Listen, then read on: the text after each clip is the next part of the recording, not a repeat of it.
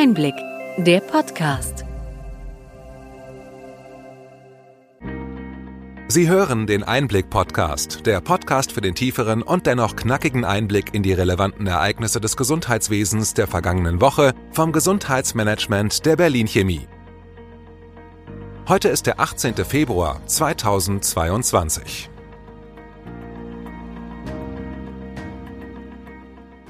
Welche Themen standen in dieser Woche im Mittelpunkt? Erstmals steigt mit dem Kauf der Versandapotheke des Apo durch die Parfümeriekette Douglas ein branchenfremdes Unternehmen in den Apothekenmarkt ein. Der Petitionsausschuss des Deutschen Bundestages hat sich mit den Telematik-Infrastrukturanwendungen beschäftigt. Staatssekretärin Sabine Dittmar sprach dort erstmals von der Verschiebung des E-Rezeptes.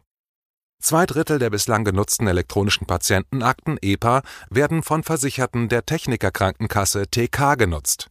Damit liegt diese weit vorn.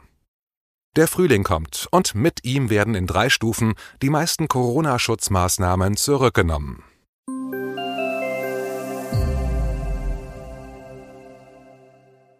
Womit starten wir? Du bist für mich gemacht.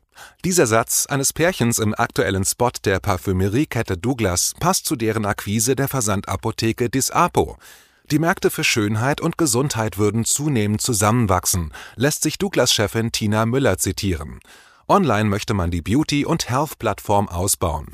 Zunächst sollen rezeptfreie Arzneimittel über den Douglas-Marktplatz europaweit verkauft werden. Disapo wurde 2004 als eine der ersten deutschen Versandapotheken im hessischen Offenbach gegründet. Im vergangenen Jahr verlegte man den Firmensitz in die Niederlande. Neben Deutschland ist Disapo auch in China gut im Geschäft. Für Douglas ist der Kauf einer Versandapotheke die Fortsetzung einer seit einigen Jahren verfolgten Diversifikationsstrategie in den Apothekenmarkt. Viele Präparate werden über Douglas Partnerapotheken an die Kunden ausgeliefert. Dazu gehört auch das Doc Morris Schwesterunternehmen Eurapon. In Frankfurt am Main gibt es in einer Douglas-Filiale seit kurzem einen Apothekencounter. Zum ersten Mal hat sich damit ein branchenfremdes Unternehmen in den Apothekenmarkt eingekauft. Medien sprachen von einem Frontalangriff auf das lukrative Geschäft. Die Parfümeriekette hat einen Kundenstamm von mehr als 50 Millionen Kundenkarten in Europa. Damit erreiche man auf einen Schlag auch mit den Apothekenangeboten Millionen Kunden, erklärte Tina Müller weiter. Zum Vergleich, Doc Morris, die bekannteste Versandapothekenmarke hierzulande, hat nach eigenen Angaben 11 Millionen aktive Kunden. Bei Douglas glaubt man, dass der Gesundheitsmarkt größer sei als der Beauty-Markt, die bisherige Domäne des Unternehmens. Mit dem Kauf von Disapo wolle man dem amerikanischen Amazon-Konzern zuvorkommen. Der Kauf muss allerdings noch von den Kartellbehörden genehmigt werden. In jedem Fall stehen mit der Einführung des E-Rezepts Marktumbrüche bevor.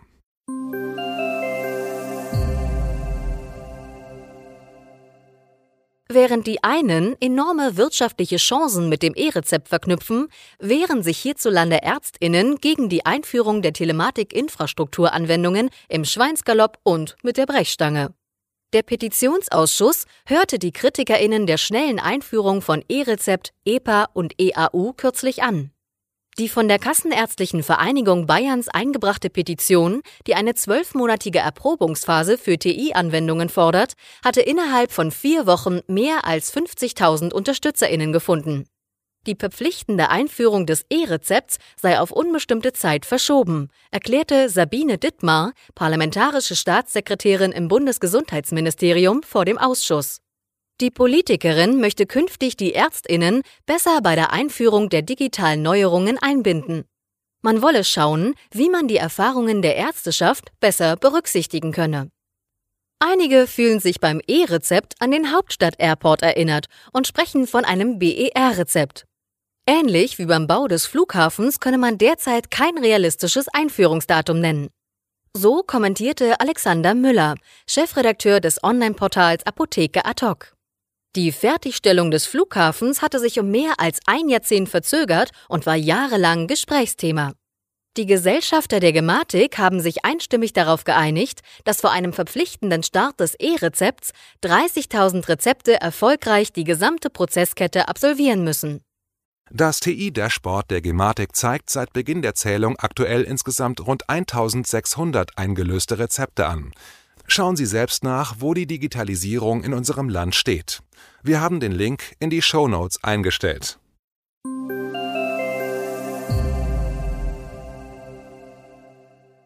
Mit dem Digitalisierungs- und Technologiereport Diabetes DUT 2022 vom Zukunftsboard Diabetes zeigen wir den aktuellen Stand der Digitalisierung und der Einstellungen gegenüber neuen Technologien auf.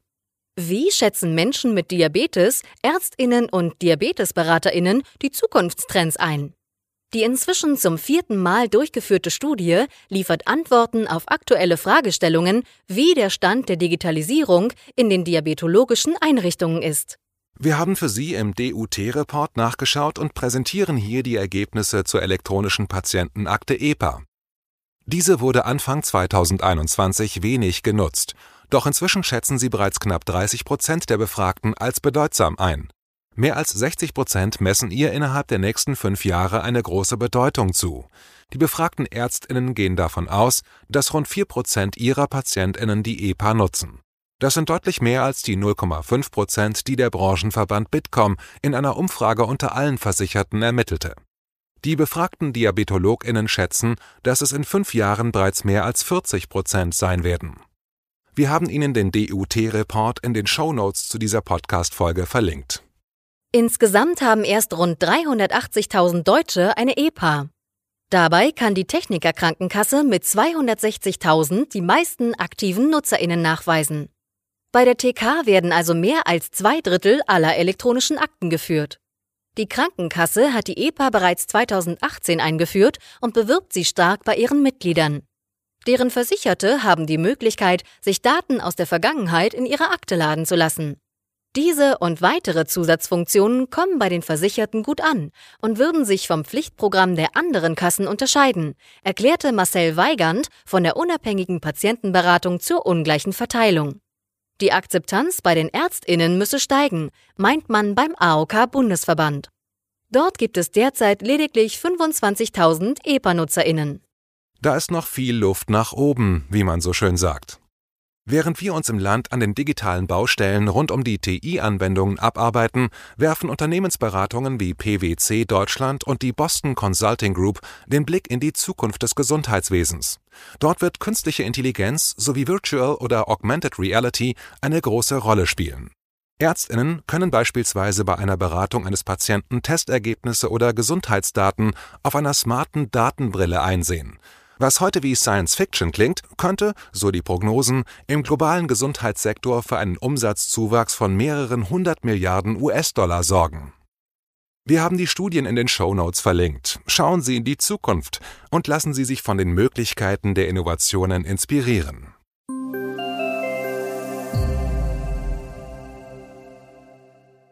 Zurück aus der Zukunft kommen wir zu den neuen Freiheiten, die Bundeskanzler Olaf Scholz und die Ministerpräsidentinnen der Bundesländer vereinbart haben. In drei Stufen sollen bis zum 20. März die meisten Corona-Einschränkungen fallen. Lediglich Masken und Abstände bleiben uns im Frühjahr erhalten.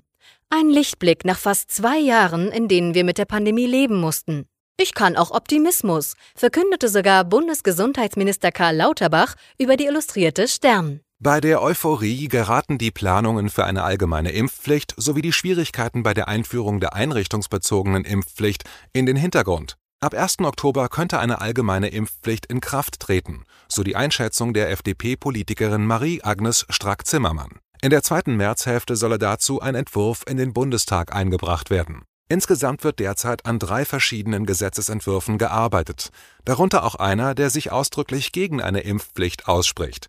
Die Abstimmungen sollen ohne den sonst üblichen Fraktionszwang stattfinden. Da werden noch viele Gespräche nötig sein. Die Politik mahnt zu schnellem Handeln, da die Infektionszahlen ab Herbst voraussichtlich wieder stark ansteigen werden. In den letzten Wochen gab es viel Verwirrung um den Status der Genesenen.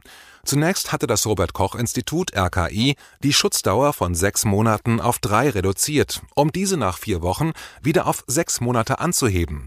Bei dem Kleingedruckten blickten nicht einmal die ApothekerInnen durch und die müssen die digitalen Zertifikate ausstellen. Denn inzwischen betonte das Institut, dass sich die Gültigkeit der genesenen Zertifikate nur für Personen verkürzt habe, die vor oder nach der Infektion nicht geimpft sind. Karl Lauterbach hat in jedem Fall dem RKI die Vollmacht entzogen, solche Regelungen im Alleingang festzulegen. In der Europäischen Gemeinschaft galt und gilt übrigens das Genesenen-Zertifikat 180 Tage, unabhängig vom Impfstatus. Wir haben für Sie die Ergebnisse des Bund-Länder-Gipfels in den Shownotes verlinkt.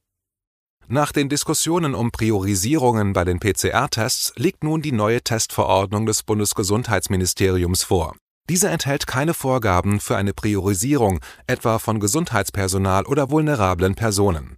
Die Vergütung für den alternativen POC-NAT-Test bleibt bei 30 Euro. Noch im Referentenentwurf für die Verordnung fand sich eine Erhöhung der Vergütung, wie von der Kassenärztlichen Bundesvereinigung KBV gefordert.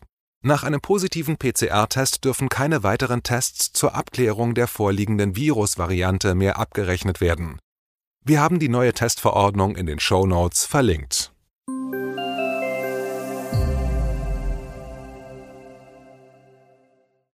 Inzwischen liegen weitere Zahlen zur Honorarentwicklung der Arztpraxen vor. Im dritten Quartal 2020 hat sich die Situation nach einem starken Fallzahlenrückgang zu Beginn der Pandemie wieder normalisiert. Die Ergebnisse sind allerdings nur bedingt mit denen des Vorjahres vergleichbar. Durch die Pandemie stieg die Zahl der Videosprechstunden und Telefonkonsultationen. Allerdings sank auch die Zahl der Früherkennungsuntersuchungen.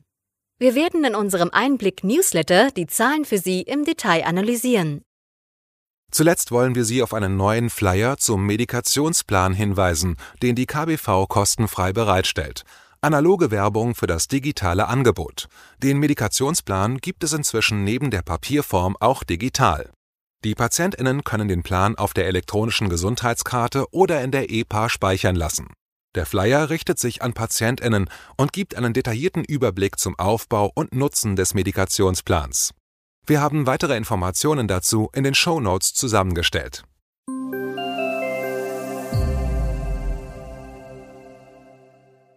Soweit unser Rückblick. Was für Themen bringen die kommenden Wochen? Wir hatten im vergangenen Jahr mehrfach über die finanziellen Schwierigkeiten der gesetzlichen Kassen berichtet. Für das kommende Jahr soll eine Hängepartie wie damals vermieden werden. Im Haushaltsentwurf sind 30 Milliarden als Bundeszuschuss zur GKV vorgesehen. In den Haushaltseckpunkten 2023 der Bundesregierung ist die Zahl zu finden. Diese sollen vom Bundeskabinett am 9. März beschlossen werden.